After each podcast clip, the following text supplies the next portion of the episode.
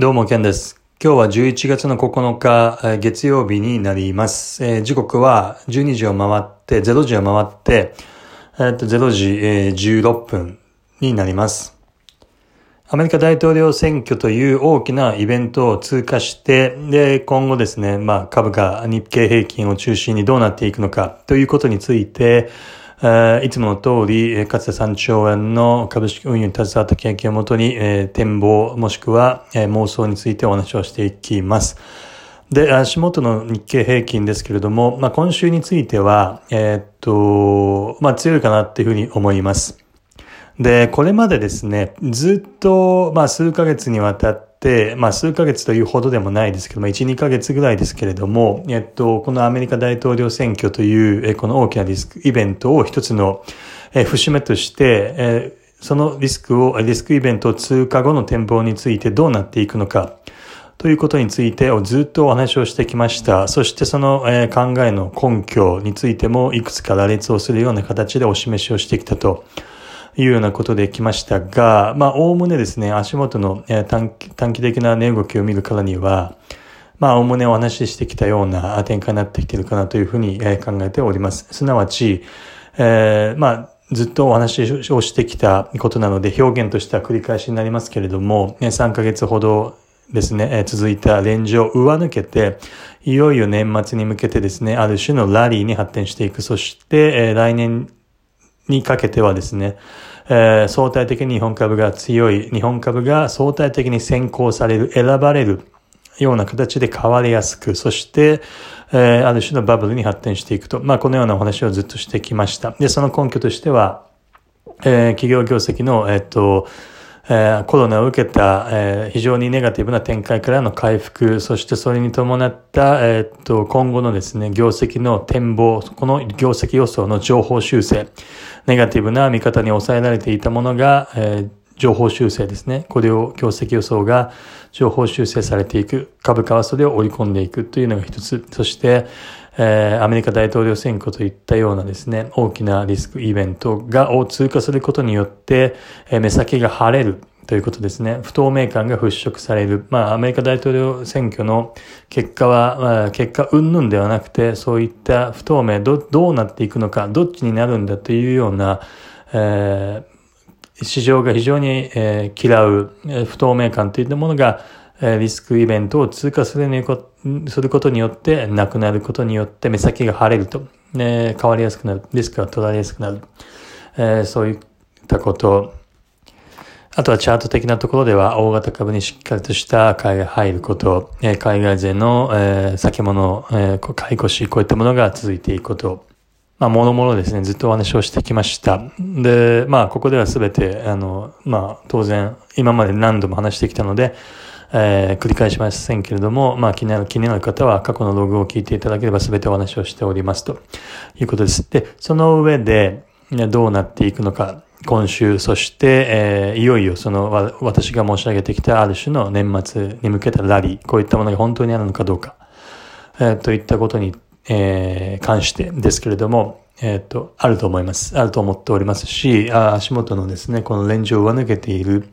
えー、株価の動きを見てですね、まあ非常に高い外然性を持って、えー、まあ個人的には、まあ確信を、えー、持っていると。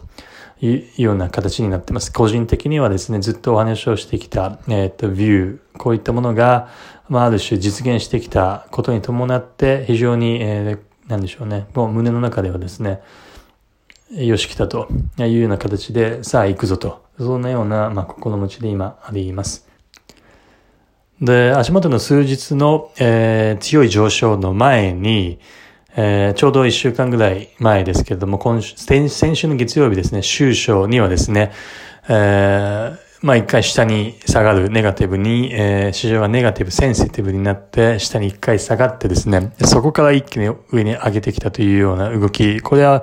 あの、典型的なですね、強い上昇が始まる前の、えー、一旦の振り落とし、えー、需給の整理、こういったものも今回ありましたので、そういった意味に、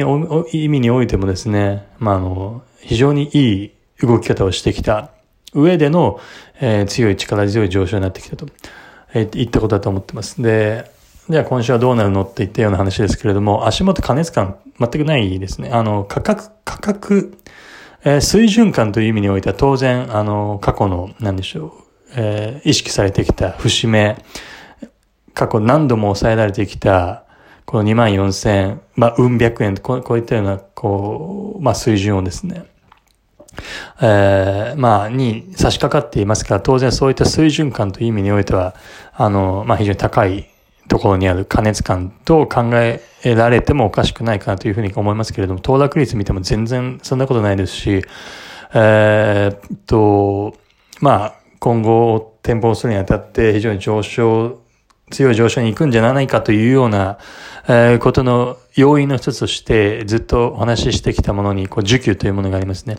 あの、まあ、ずっと個人投資家を中心として、まあ、ショート、売りのポジションが積まれ、積まれてきている。で、非常にそれは、非常にそれは、え、歴史的な水準に、え、あると、ね、言ったことでありました。で、それが非常に巻きか巻き返されていく。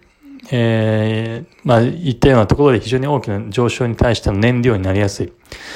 え、そういったお話をしてきました。で、それが足元ですね、実際に起き始めてることだと思ってます。で、いわゆるショートカバーというやつですね。売りポジションが決済される強い上昇に伴って、売りのポジションが解消されていく。で、それは当然上に、え、かかる圧力、上昇圧力になると、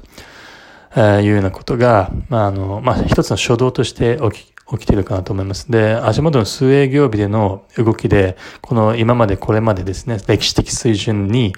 え、まで積み上がっていってきたですね、個人投資家を中心とする売りポジションが、じゃあ果たして、えー、大方解消されたのかというとですね、全く解消されてないですね。まず、まさかこんな、足元数営業部の値幅でいった1000円程度でのですね、ショートカバーで、まあ、全てが、えー、解消されるような、そんなやわなポジションではないわけであります。これはですね、あの、続くと思います。はい。で、まあ、当然、毎日毎日何百円、何百円、何何パーセント、数パーセント、えー、数百円みたいな感じでどんどんどんどん上がるっていうふうには、まあ思ってはありませんけれども、当然それは、あの、1日2日のですね、まあ時間調整ですとか、まあちょっとした価格調整みたいなとこ挟みつつだと思いますけれども、まあ長期レンジ、長期チャートで見たときにはですね、例えばその週足ですとか、うん、まあ、日足、週足、月足で見たときにはですね、まあ、陽線が、大陽線が続くような、このような低下になっていくかなっていうふうには思っています。で、目先ですね、私は、まあ、今どんな感じで妄想してるかというと、えっと、とりあえず年末、まあ、ある種の年末ラリーって言ってきましたので、まあ、とりあえず一つの年末というのが、一つ自分の中でもこの時間軸的なこのベンチマークになってます。で、えー、もしかすると、えっと、年始まで食い込んだ形で強さが継続するかなっていうには、思ってます。で、足元このような感じで上昇が始まるときっていうのは、まあ、最低でも1ヶ月、ないしは1ヶ月、2ヶ月、長くて3ヶ月、このようなタームで、えっ、と、この、まあ、トレンドっていうのは続くことが、あの、歴史、経験則的に多いですから、まあ、今回も11月の初旬ですよね。で、ここから今始まったという、まあ、してもですね、まあ、11月いっぱい、そして年末、このあたりのですね、まあ、2ヶ月程度、2ヶ月間程度のですね、期間においては上昇の、ま、強さっていうのは、ま、継続するかと思います。まあ、当然、先はも言いましたけど、それは単日的な短い調整、時間調整、値幅調整を挟みつつですけれども、ということですけれども、はい。で、まあ年内、もしくは、えー、年が変わって2021年の、まあ上旬ですね。1月の、えー、と上旬、中旬にかけてまではもしかしたら強さが続くかもしれませんけど、ちょっとそれはちょっとわからないですね。妄想ですけどもわからない。で、一旦そのあたりで、春先にまでは、一旦こう熱冷ましに入るかなと思います。結構そのあたりでもですね、水準、これも前もお話ししましたけど、年末に2万6千円ぐらいっていうのが非常にあったらいいな、みたいな感じで、まあ理想です、みたいな話をまあしましたけれども、これ過去ログを聞いていただければと思いますけれども、っていうのがありました。で、もし仮に万が一、そのぐらいの、えー、っと、なんでしょう、水準に、年末年始に2万6千円、2万7千円あたりまで行って、出たとするとですね、一旦ここで、えー、それなりの調整が入るかなと思います。で、それは、うん、まあ時間本当にわかんないですけども、まあもうそれですけど2、3ヶ月のの調整期間に入る。値幅的にも1000円、2000円程度の、えー、まあ、調整入るかなと思います。で、その後が非常に重要で、で、まあ、春先かゴールデンウィークかちょっとわかんないですけども、そのあたりまで、あの、まあ、一旦熱を冷ました後のですね、えー、その後の上昇っていうのが、これはとてつもない、まあ、上昇になるんだろうなっていうふうに現在私は妄想してます。もう度肝を抜くようなですね、度肝が抜かれるような、もう爆上げ、鬼上げといったようなですね、非常に、えっ、ー、と、世界の中に日本株が先行されて上がっていく、あ日本バブル、まあそういったようなですね、あの、まあ上昇になるんではないかと思ってます。で、一つの、まあ、大胆な妄想ですけれども、来年、再来年にかけてはですね、日経平均3万円っていうのが一つの大きな、まあ、ベンチマークになるかなっていうふうに思ってます。本当にいいかどうかっていうのは当然その時はわかんないですし、まあ、来年のこと話しても鬼が笑うって昔から言いますから、まあ、ただの妄想なので、あれですけど、まあ、一つのイメージとしてはそのような形で、えー、持っております。で、その上でですね、個人的にはどう動いていくかっていうと、で、足元の、あ先週買いを入れております。で、ずっとこれはもうお話をしてきてたことなので、あの、もう、なんでしょう、入れるときにこういったような形での、まあ、配信みたいなのしなかったですけども、まあ、水準的に23,600から700あたりに一気に買いを仕込んでます。で、これはずっとお話をしてきて、1、2ヶ月間ずっと狙ってきた買いを綺麗な形で、あの、入れたような形になります。大統領選挙が、えっと、一つ11月、あれですね、4日通過して、えー、まあ、そのあたりですね、えっと、綺麗にやれたかなと思います。で、根拠としても大型株への、えー、何でしょう？えっ、ー、と、買いも、えー、視認できましたし、その直前の、えー、需給のですね、整理、えー、買いの一旦の古い落とし、まあそういったものもありましたし、まあもろもろですね、条件が揃ったので買いを入れてます。で、このポジションっていうのは、あの、とりあえず11月いっぱいもしくは12月いっぱいまで引っ張って持ってこうと思ってます。それまで、それなりの水準まで上がるかなと思ってます。まあ欲張らずに、あの、いいところでは利確すると思いますけども、あと1月切りのコールですね、これも若干買っております。はい。まあ結構な、ね、形で利益取れるんじゃないかなとは期待しています。で、そこの後に一回利確した後はですね、春先まで、えっ、ー、と、調整期間を待って、その後の大きな上昇を取っていこうというような形に思ってます。また明日お話をしていきます。どうもありがとうございました。